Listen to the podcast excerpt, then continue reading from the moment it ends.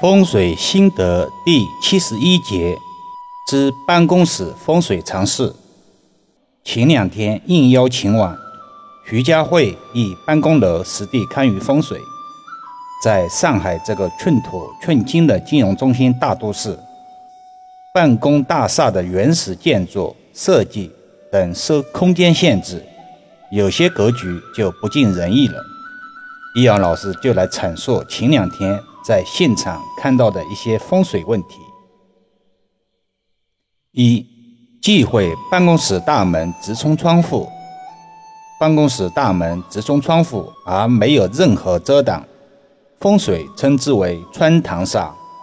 穿堂煞特别不吉，既会造成漏财的卦象，也有损当下办公室人的健康。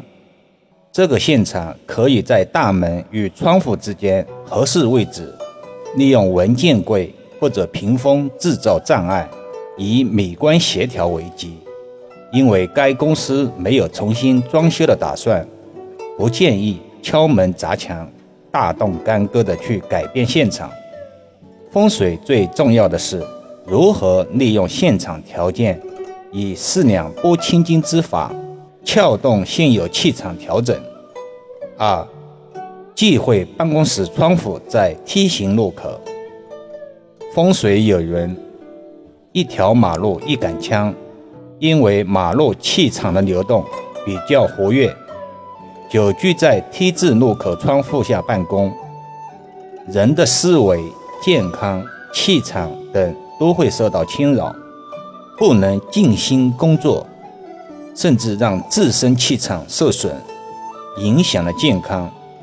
这个化解就要看现场条件了。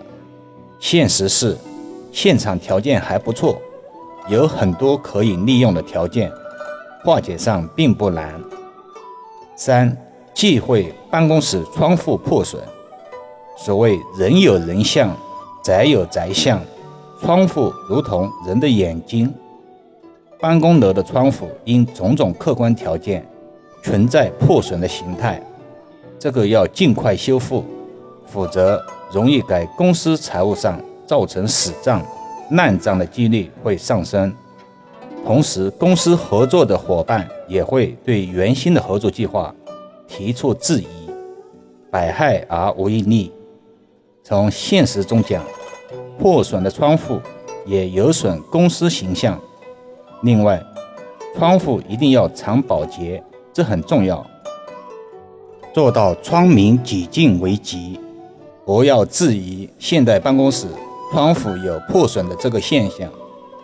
易阳老师几乎在百分之八十的办公室风水中看到过窗户破损，有的是人为的，有的是自然破损，只是我们平常没有注意到这一块而已。是忌讳办公室命壁而坐。易阳老师常讲：“何故之有？何须命壁？只怕时间久了，这个过错就真的来了。”这个在当代办公室并不少见，而且命壁的大多是背窗而坐，光线从身后照进来，电脑屏幕则易反光，对眼睛也不利。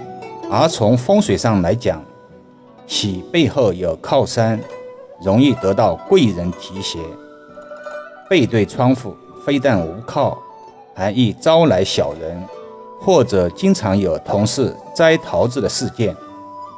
这里要插一句题外话：过几天家中老父亲生日，可能会断更两天，届时将会停止一切工作，静心陪父亲几天。在此，先向广大益友们提前打声招呼。好了，今天就说到这里吧。更多分享，请至易瑶文化主页收听、点评、转发、收藏，或者搜索关注公众号“易瑶文化”。